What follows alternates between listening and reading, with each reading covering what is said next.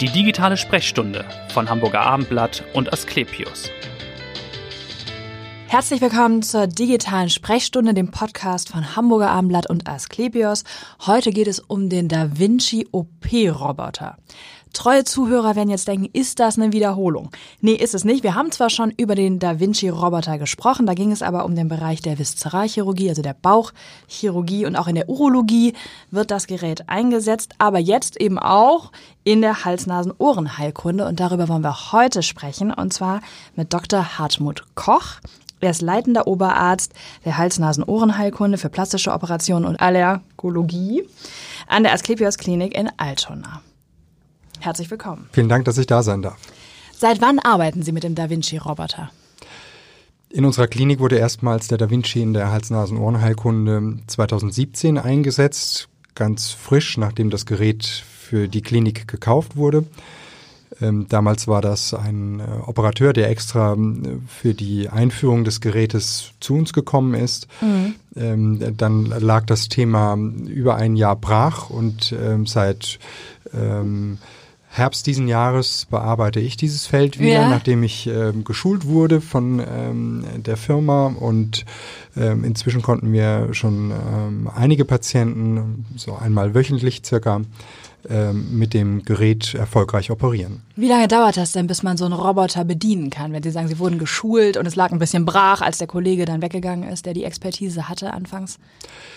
Die, äh, der Hersteller dieses Roboters hat ein sehr strenges Schulungsprogramm. Also man durchläuft mehrere Phasen. Man kann an dem Roboter auch in Simulationsprogrammen Trockenübungen machen, mhm. um die Fertigkeiten und die Anwendung schon zu üben.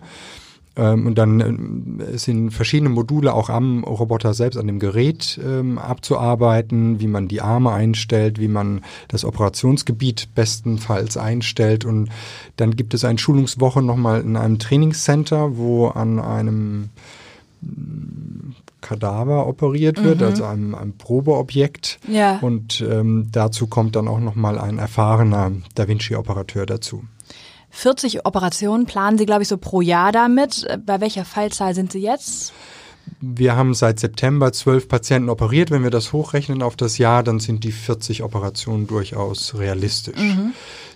Die Indikation, also die ähm, Anwendungsmöglichkeit des Roboters in der HNO ist einem kleinen Feld an Tumoren, Kopf-Hals-Tumoren ja. ähm, auf ein kleines Feld begrenzt, so dass wir die Patienten doch sehr sorgsam auswählen und ähm, entsprechend nicht so hohe Fallzahlen haben wie jetzt beispielsweise bei der Prostata. Ja, genau. Vielleicht können wir noch mal sprechen, welche Patienten das sind, die da in Frage kommen. Das sind also Patienten mit Mund-Rachen-Krebs oder Kehlkopfkrebs. Was sind das für Patienten? Genau, das sind Patienten, die vornehmlich ähm, bösartige Veränderungen der Schleimhaut, also mhm. des Inneren, des Mund-Rachenraums, des tieferen Schlundes und dem äh, Bereich oberhalb des Kehlkopfes ausgebildet haben. Häufig geschuldet einem chronischen Zigaretten- und Alkoholabusus. Mhm. Ähm, und der große Vorteil des Roboters ist, dass man noch besser, noch genauer mit einer besseren Übersicht über die Mundöffnung diese Tumoren erreichen kann und dann mit einer hohen Sicherheit auch vollständig entfernen kann. Genau, vielleicht können Sie noch mal ein bisschen erklären für den Laien, wie das genau funktioniert. Wie steuert man diesen Roboter? Äh, was macht der Arzt eigentlich noch? Viele Patienten haben ja die Sorge, ist der dann überflüssig? Operiert mich dann am Ende der Roboter? Ist natürlich nicht so, aber wie funktioniert das genau? Zunächst mal ähm, wird ein Mundsperrer eingesetzt am Patienten, um den größtmöglichen Zugangsweg zu erreichen. Ja. Dann hat der Roboter insgesamt vier Arme, wobei wir in der HNO nur drei verwenden. Diese mhm. Arme werden in Position gebracht, ähm, sodass die Öffnungen, wo die Instrumente und die Kamera nachher ähm, herauskommen, in der Mundöffnung zu liegen kommen.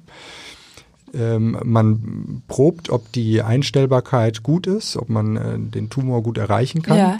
Und dann setzt sich der Operateur in eine Art Telefonzelle. Mhm. Dort kann er über zwei Okulare in 3D ähm, auf den Tumor blicken. Man hat eine zehnfache Vergrößerung, also besser geht es kaum, ja, ja. in HD-Qualität.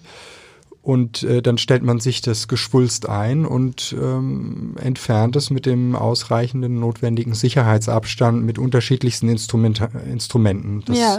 ist auch sehr schön, weil es blutungsarm ist. Mhm. Ähm, und ähm, die Instrumente sind äh, winkelbar, also man kann auch in recht tiefen Gefilden, die man vorher durch den Mund mit herkömmlichen ja. Instrumenten häufig nicht erreicht hat, die kann man mit dem Roboter gut erreichen. Also einige Vorteile haben Sie ja schon genannt, die bessere Sichtbarkeit dann auch. Äh, was sind so Vorteile für den Patienten selbst, dass es also dann blutärmer ist oder dass ein großer Schnitt womöglich auch vermieden wird?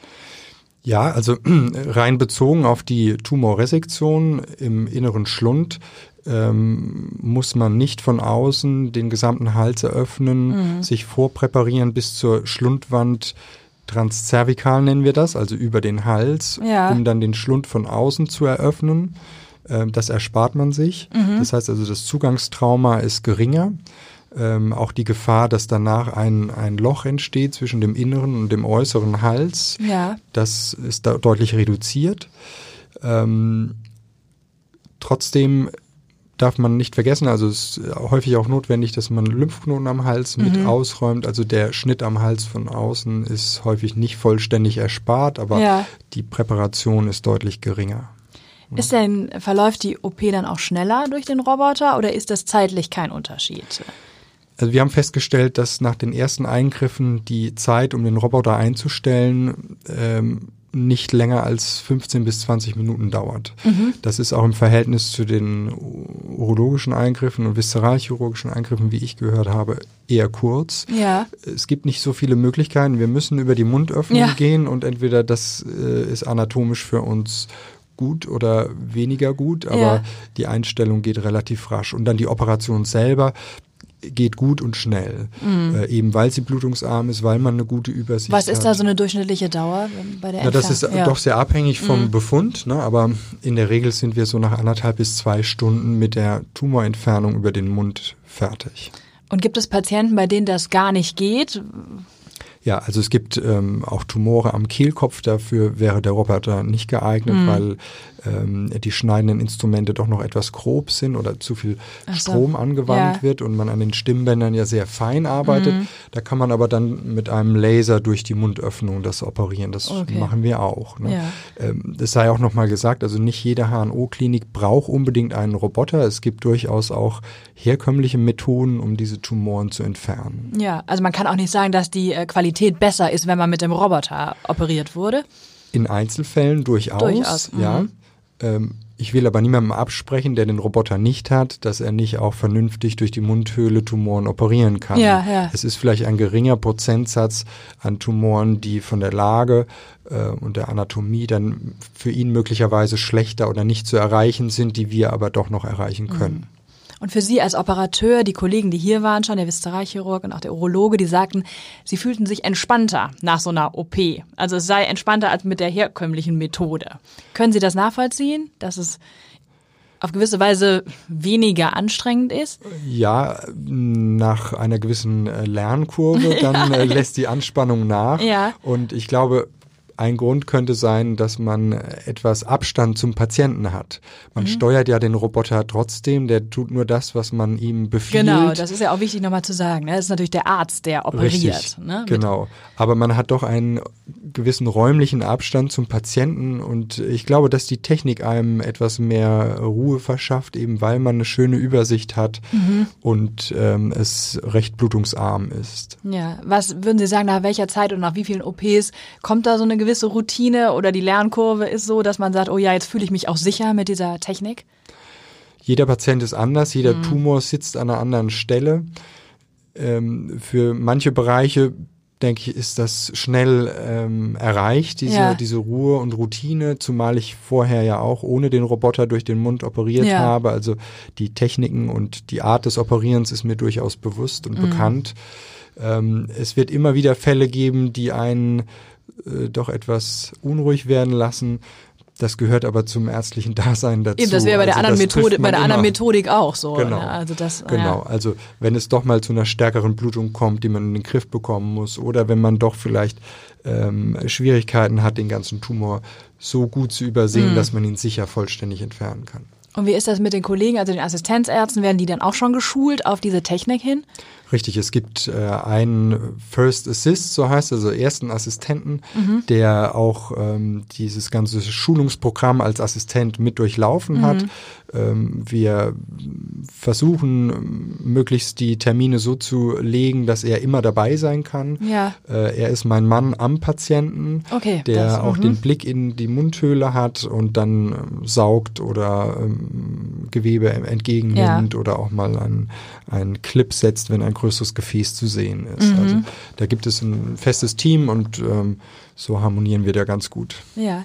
Wie ist die Reaktion der Patienten, wenn sie dann im Gespräch vorher sagen, wir operieren mit dem Da Vinci? Ist das, oh Gott, ein Roboter oder finden die das toll oder?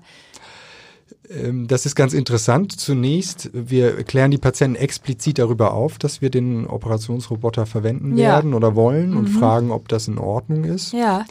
Und äh, viele sind so, oh, mit einem Roboter, hm, ja. Ja, nee, finde ich gut, warum nicht? Achso, da, also, also es gibt also eine dann, große Aufgeschlossenheit. Ja, ja, das yeah. ist schon, schon so. Also wir hatten bisher noch keinen Patienten, der gesagt hat, nee, das möchte ich nicht. Mhm. Ich vertraue dem Gerät nicht oder so. Ne? Weil laienhaft also, könnte man denken, ja, im Bauch ist da vielleicht ein bisschen mehr Platz, ne? Hals, Nase, Ohren ist ja, alles sehr also eng. Das stimmt schon, wir arbeiten da auf einem sehr engen Raum. Ja, ja. Ähm, aber äh, gerade da habe ich äh, für meine Begriffe das Gefühl, dass der Roboter seine großen Vorteile ausspielen kann. Genau. Vielleicht kann man nochmal sagen, Sie haben einen Roboter in Altona, den Sie sich teilen, ne, mit der Viszeralchirurgie und der Urologie. Richtig, das Gerät kann ähm, unterschiedlich eingestellt werden, mhm. kann dann auch ganz unterschiedlich eingesetzt werden. Ich glaube, geplant ist auch, dass längerfristig die Gynäkologen noch damit anfangen Ach zu so, operieren. Mhm. Und ähm, Richtig, es gibt einen Saal und man bucht sich ein und ja. dann geht Wie hart los. ist der Wettkampf um den Da Vinci-Roboter? Ja, sagen wir, die Vorlaufzeiten werden immer länger, die, die Nachfrage wird größer, ja. Äh, die Technik äh, hält Einzug, das ist nicht mehr aufzuhalten.